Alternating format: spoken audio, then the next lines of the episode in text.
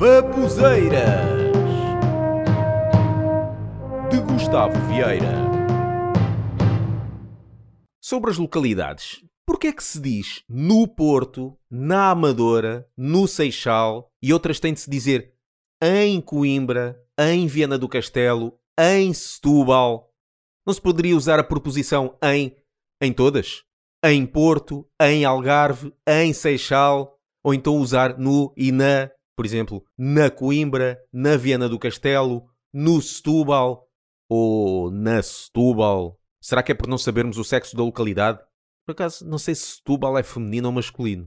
E sim, pronto, percebe-se, fica realmente tudo estranho ouvindo desta forma. Mas isto é o hábito, nós habituámos a dizer assim, não é?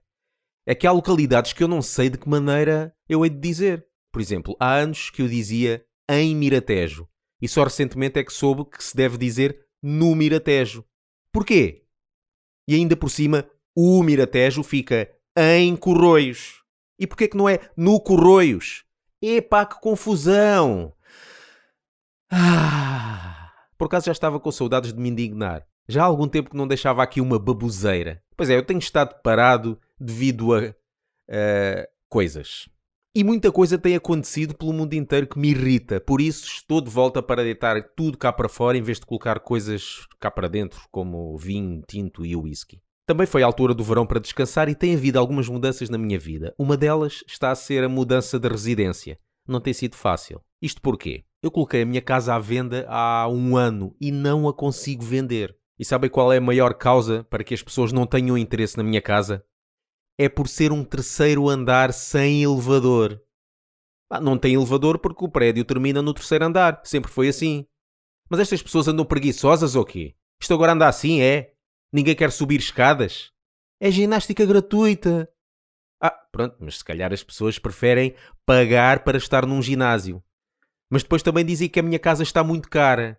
Mas num ginásio de renome já não é caro, não é? Epá, eu não percebo. A sua casa é muito bonita mas não estou interessada. É um terceiro andar sem elevador. Epá, eu não vou estar todos os dias a subir escadas. É muito cansativo. Além disso, não posso pagar essa mensalidade. Lamento. Bom, agora tenho de ir ao novo ginásio de luxo que abriu. Paguei muito pela inscrição, joia e seguro. E agora vou todos os dias fazer step. Tenho mesmo de ir. Como a mensalidade é cara, não posso faltar. E faz bem à saúde. Tchau! Epá, tinhas aqui um ginásio todos os dias de graça, pá. E tantos steps que tinhas.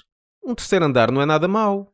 Ok, também tem desvantagens, mas em todos os andares há vantagens e desvantagens. Por exemplo, desvantagens em se estar num terceiro e último andar sem elevador. Como eu disse anteriormente, tem de subir mais escadas. Mas isso até é bom para exercitar. E percebe-se o sofrimento para as pessoas mais velhas. Mais, em tempos de chuva, se o telhado e sótão não estiverem em condições, é o andar que sofre primeiro com infiltrações. E se o prédio também não estiver bem isolado no terraço, é o andar onde se sente mais calor no verão. Estas são as desvantagens. Mas as vantagens são muitas. Por exemplo, não temos vizinhos em cima para fazer barulho. Nós é que fazemos barulho para os vizinhos de baixo. Pode-se estender a roupa no exterior do prédio que não leva com caganitas de pombo, porque não há sítio para eles estarem em cima parados a cagarem cá para baixo. Tem-se a melhor vista do prédio, panorâmica e tal. Apanhamos mais sol, vemos as gaivotas passar por nós. É só coisas boas, pá.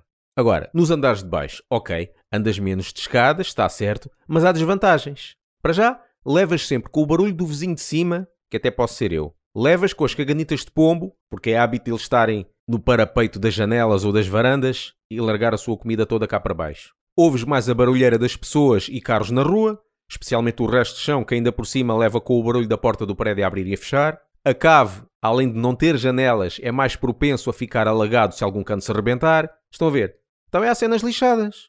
Por isso, é pá, se não és um velhote que mal consegue andar, não me venhas com a desculpa que terceiro andar sem elevador é mau porque se tem de subir escadas. E mesmo que estejas a pensar na casa quando fores mais velho, Lembra-te que o Fernando Peça trabalhou e fez exercício muito perto dos 100 anos e o Manuel de Oliveira até depois dos 100. Por isso, não sejas preguiçoso. E se não sabes quem era o Fernando Peça nem o Manuel de Oliveira, então parece-me que a preguiça não está só no corpo, mas sim no cérebro.